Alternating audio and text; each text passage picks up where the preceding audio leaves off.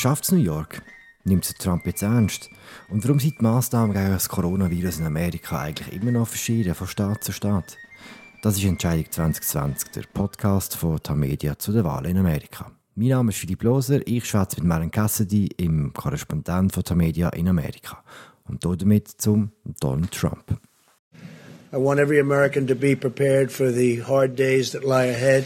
We're going to go through a very tough two weeks.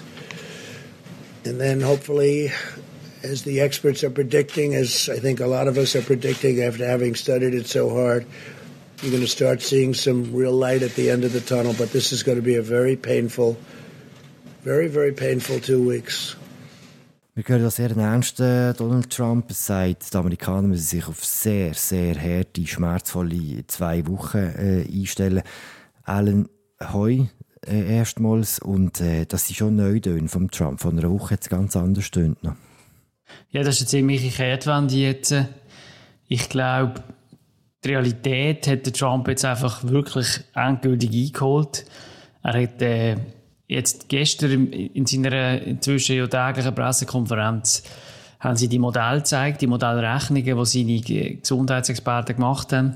Und man sieht dort eben auch, wenn, auch wenn wirklich Massnahmen ergriffen werden, gehen wir jetzt von mindestens 100, eher vielleicht sogar 240.000 Toten aus. Das ist mhm. eigentlich ziemlich Wahnsinn. Also, wenn man so viele Tote erreicht, hat man einen guten Job gemacht, hat er gesagt, oder? Ja, das äh, ist jetzt quasi Teil von seiner Umdeutung, oder? Nachdem mhm. er immer zuerst gesagt hat, das ist ja alles gar kein Problem, äh, läuft es jetzt in die Richtung, dass er sagt, ja gut, ähm, es sind dann nur 100.000, 200.000 Tote. Sonst wäre es noch viel mehr gewesen, wenn man nichts gemacht hätte. Als hat jemand je gesagt, man solle nichts machen. Das ist ein bisschen der Witz, oder? Am schlimmsten ist es immer noch in New York. Wie geht es dort? Ja, also die Bilder und, und die Sachen, die man halt jeden Tag aus New York, wo die Amerikaner jeden Tag aufwachen und, und sehen, die sind schon sehr verstörend. Also, ich meine, eben, insgesamt Viele von diesen Toten werden in New York sein am Schluss. Nicht alle, nicht einmal eine Mehrheit, aber viele. Und ich meine, die Stadt Gott hat jetzt damit eigentlich quasi das zweite Mal schon Ground Zero äh, nach dem 9-11, oder hat man jetzt wieder, ist man das Zentrum von einer Katastrophe. Und äh, es ist recht unheimlich, ja, was dort passiert wir sind jetzt genug Geräte über. Das ist immer so etwas, was man nie genau verfolgen kann. Äh, wie viele Beatmungsgeräte brauchen sie, wie viel haben sie? Kommt dort jetzt Unterstützung auch von Trump und von der, von der Bundesregierung?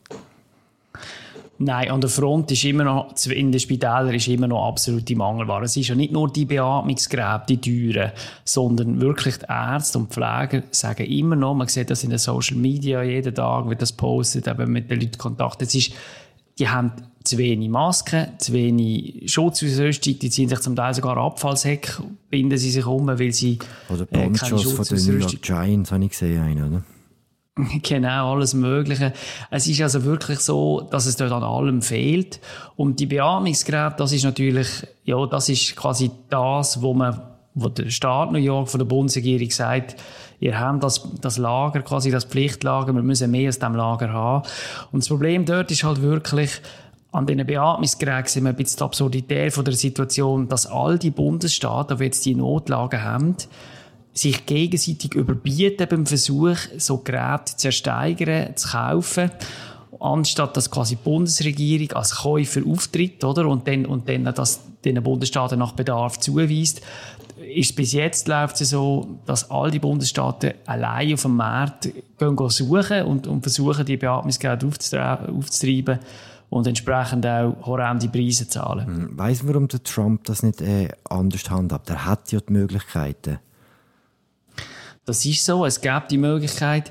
Bis jetzt hat er sich einfach, hat sich die Bundesregierung zurückgehalten. Sie sagen, ja, wir, ähm, ich könnt euch, ihr könnt uns melden, könnt euch melden bei uns und, und wir schauen dann schon. Aber viele Bundesstaaten sagen, dass das, was sie eingeben in Washington an Bedarf, dass das nicht einmal ansatzweise deckt wird. Äh, und es ist nicht ganz klar, ehrlich gesagt, warum die Bundesregierung jetzt eben gerade in der Beschaffungsfrage nicht anders auftritt. Sie sagen halt, wir sind, also der Trump hat vor zwei, drei Wochen mal gesagt, wir sind nicht quasi der äh, Kurier, wir sind da nicht der, der Päckli-Boot von diesen Bundesstaaten, wir sind auch nicht der Shipping Agent, oder? Es ist die Sache den Bundesstaaten, sich das Zeug aufzutreiben. Und bis jetzt ist es das auch bleiben. Mhm. Das ist ja etwas, was sehr auffällig ist jetzt in, äh, in der Krise in Amerika, dass die Bundesstaaten in grösster Eigenregie eigentlich können entscheiden und machen, wie sie gegen das Virus äh, kämpfen. Was hätte Trump für, äh, für Kompetenzen? Was kann er und was hat er jetzt entschieden, was für das ganze Land gilt? Also Bundes es ist halt so, die Macht, die Kompetenz von den Bundesstaaten ist sehr groß. Das ist immer so unabhängig, wer jetzt der Präsident im Weißen Haus ist. Was die Bundesregierung jetzt beschlossen hat, was der Trump jetzt gemacht hat, ist, er hat verlängert die Handlungsempfehlungen, äh, wo man mit im März zuerst verabschiedet hat. Also quasi einfach, das sind oder Alltagsempfehlungen. Social Distancing, keine Ansammlungen, bleibt daheim, geht nicht ins Restaurant, geht nicht aus dem Haus, wenn es nicht nötig ist. Das haben wir jetzt verlängert bis Ende April, aber das sind eigentlich Empfehlungen. Sie sind aber eben wichtig, weil viele Staaten, Bundesstaaten, ähm, berufen sich auf die Empfehlungen von der Bundesregierung, wenn sie selber Erlass machen. Oder also zum Beispiel Florida, wo stand jetzt, wo wir jetzt reden, immer noch kein sogenannte Stay-at-home äh, Order rausgegeben hat, sagt, ja, wir würden das vielleicht schon machen, aber wir warten darauf, dass das Weiße Haus uns ein Zeichen gibt, das wäre dann sehr wichtig. Bis jetzt sehen wir keinen Grund. Also es ist ja so ein, ein, ein Graubereich. Oder? Also, aber wie deutlich muss denn das Zeichen sein? Ja, das fragt man sich schon, oder? Vor allem, weil wir auch in, Florida ist, ist ein Beispiel für das. Oder? Da gibt's, ist auch einer von den Staaten, wo, wo überdurchschnittlich viele Fälle hat. Zumindest jetzt in den letzten Wochen ist es so gewesen. Es hat viele Städte, die leiden. Und äh, man hat ja dort auch Szenen gehabt, wie vor ein paar Wochen, wo, wo oder glaube vorletzte Woche haben das gesehen, wo in einer evangelikalen so einer Megachurch ist immer noch ein riesen Gottesdienst veranstaltet worden, oder? Mit, mit, mit hunderten Leuten. Ich, ich, man fragt sich schon, warum nicht auch dort konsequenter durchgegriffen wird. Es, es scheint halt schon am Schluss auch, dass Corona halt auch politisch ist, oder? Wenn man sieht, welche Staaten nichts machen und wenn man hört, wie so gewisse äh, Rechtspopulisten jetzt so recht zynisch und recht äh, fast schon menschenverachtend argumentieren, ja, jetzt müssen halt die Alten sterben, dass es äh, die Wirtschaft überlebt. Ja, also was so ist, ist und was man wirklich in den Umfragen sieht, ist, dass, dass es äh, unterschiedliche Ansichten darüber gibt, wie ernst die Krise ist was man dagegen soll machen und dass das auch zusammenhängt also mit dem Medienkonsum. Oder? Also wer das rechte Fox News geschaut hat die letzten Wochen, kommt zu anderen Schlüssen als jemand, der CNN geschaut hat. Ich glaube aber fairerweise, ein Teil von dem ist vielleicht auch ein bisschen überzeichnet. Ich glaube, es ist halt einfach so, dass viel von diesen konservative Gegenden sind sehr ländlich und dort ist so, die haben jetzt von dem Virus noch nicht so viel mitbekommen wie, wie, die, wie die Städte, wie die Küstenregionen und ich glaube, das könnte sich dann schon noch ändern, wenn dann die, die, die Welle, und das wird passieren, auch, auch das Land erreicht, ich glaube, dann wird sich das etwas angleichen, so der parteipolitische Graben, den man jetzt noch ein bisschen sieht. Ja, in Appenzell gibt es ja weniger Ansteckungen als in Basel. Komm, Alan, wir reden noch ein bisschen über äh, deine Situation an deinem Ort, wie ist es jetzt in Washington? Äh, was ist der aktuelle Stand? Bist du immer drin im Haus oder dürfen noch raus?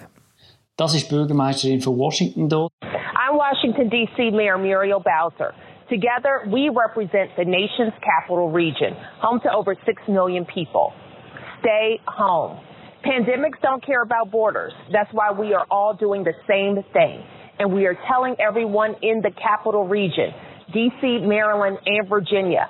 Please stay home. Sie hat heute Morgen allen Einwohnern die Spruchnachricht aufs Handy geschwätzt, ob man will oder nicht, ob man abgenommen hat oder nicht.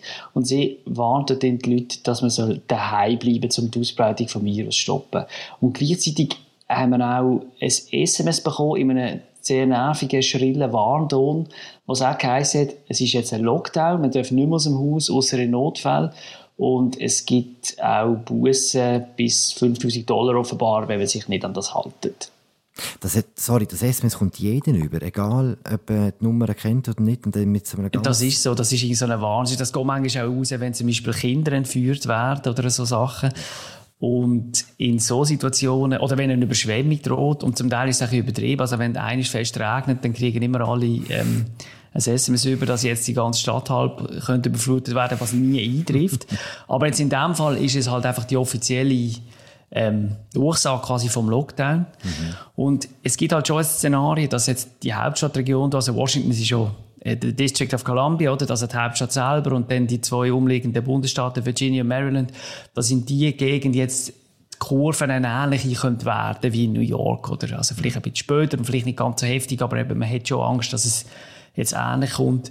Und in der Stadt ist es schon so, ich, ich, ich bin gleich noch durch gewesen, ja, beruflich natürlich. Mhm. Und es ist schon so, es ist jetzt auch wahnsinnig leer. Und auch vor einem weißen Haus ist jetzt einfach äh, noch ein paar Polizisten. Gut, und die üblichen Jogger, die wahrscheinlich auch nach einem Atomschlag noch würden beflissen durch die Stadt rennen. Aber sonst ist es jetzt leer.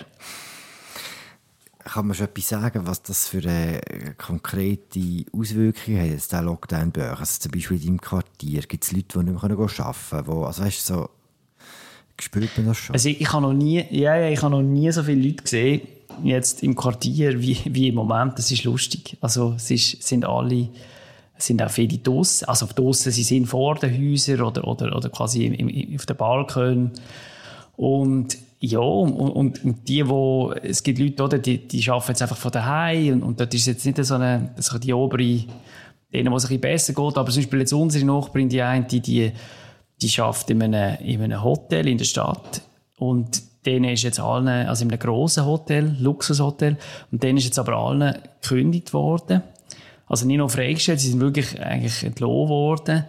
Und sie ist jetzt, unsere Nachbarin, ist, ist eine alleinerziehende Mutter mit, mit drei kleinen Kindern und ist jetzt daheim ohne Lohn, hat jetzt versucht, arbeitslosen, äh, quasi sich beim RAF in dem Sinne anzumelden ist eigentlich nicht wirklich durchgekommen, weil das alles stundenlang überlastet ist gesehen, Webseite, Telefonhotline. Sie hat es dann irgendwie gleich noch geschafft, indem sie äh, gemeint hat, sie sei Opfer von einem Betrugsfall geworden, dann ist sie über eine andere Hotline irgendwie gleich reingekommen und so und jetzt hofft sie, dass sie das Arbeitslosengeld bekommt, aber wie weit das lenkt, ist halt auch nicht klar.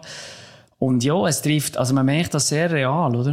Blöd gesagt, hat sie, hat sie etwas auf der Höhe gekannt? Wie lange kann sie jetzt überleben? Ja, sie hat jetzt gesagt, also es ist noch krass, oder? Sie hat gesagt, sie hat das schon mal erlebt, nach der Finanzkrise.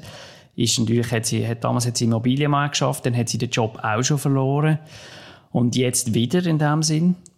Und in ihrem Fall ist es gut, dass das Haus, wo sie wohnt, drin, äh, das, äh, sagt sie, ist nicht mehr so, so eine hohe, ähm, Hypothek drauf und sie haben bei ein bisschen erspart. Also sie haben jetzt nicht gerade extrem Angst im Moment und die Kinder haben Homeschool, äh, haben von der Schule Hausaufgaben bekommen. Das ist, glaube ich, noch okay. Aber ich meine, es ist, äh, ja, also das ist eine Frage von Wochen, oder? Und, und dann geht es für viele Leute wirklich um die Existenz. Das riesige Rettungspaket für die Wirtschaft, das äh, beschlossen worden ist im Senat, kommt das am Schluss auch sättigen Leuten gut? Ja, das ist die Idee, ja. Also doch, in solche Leute auf jeden Fall. Also man kriegt 1200 Dollar pro Erwachsene in einem Haushalt und dann, glaube ich, 500 Dollar pro Kind.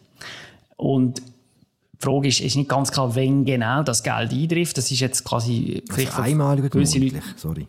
Nein, nein, einmal. Bis jetzt okay. einmal. Und eben, es ist, also das wird jetzt gefeiert, oder, als, als äh, als große Entlastung. Und das ist sicher auch für viele Leute ist das wirklich äh, wichtig jetzt. Aber in einer Stadt wie Washington, wo die Mieten also auf Zürich-Niveau sind, eher drüber oder definitiv drüber, ich, da längt 1200 Dollar natürlich nicht weit, oder? Also, das ist äh, ein bisschen, ja, ein, äh, ein kleiner Trost. Hm. Kommt zum Schluss kommen wir noch einmal schnell zurück zum Donald Trump. Wir hören schnell in eine von diesen PKs rein, die er da gesagt hat. As the New York Times said, we have Monday night football type ratings. But even they said that the ratings are like Monday night football ratings and that these are like Bachelor finale. That's their end. When the big deal happened, I have no idea what happened because I'm too busy working on this. Somebody will tell me what happened. Ziemlich ein anderer Ton, den Donald Trump anschlägt. Da sagt er, äh wie die New York Times geschrieben hat, dass seine PKs so wahnsinnig gute Ratings haben, besser als Bachelor und äh, äh, Monday Night Football. Hey, was ich wirklich nicht begreife, oder? Man hat zweimal Trump gehört in dieser, in dieser Folge.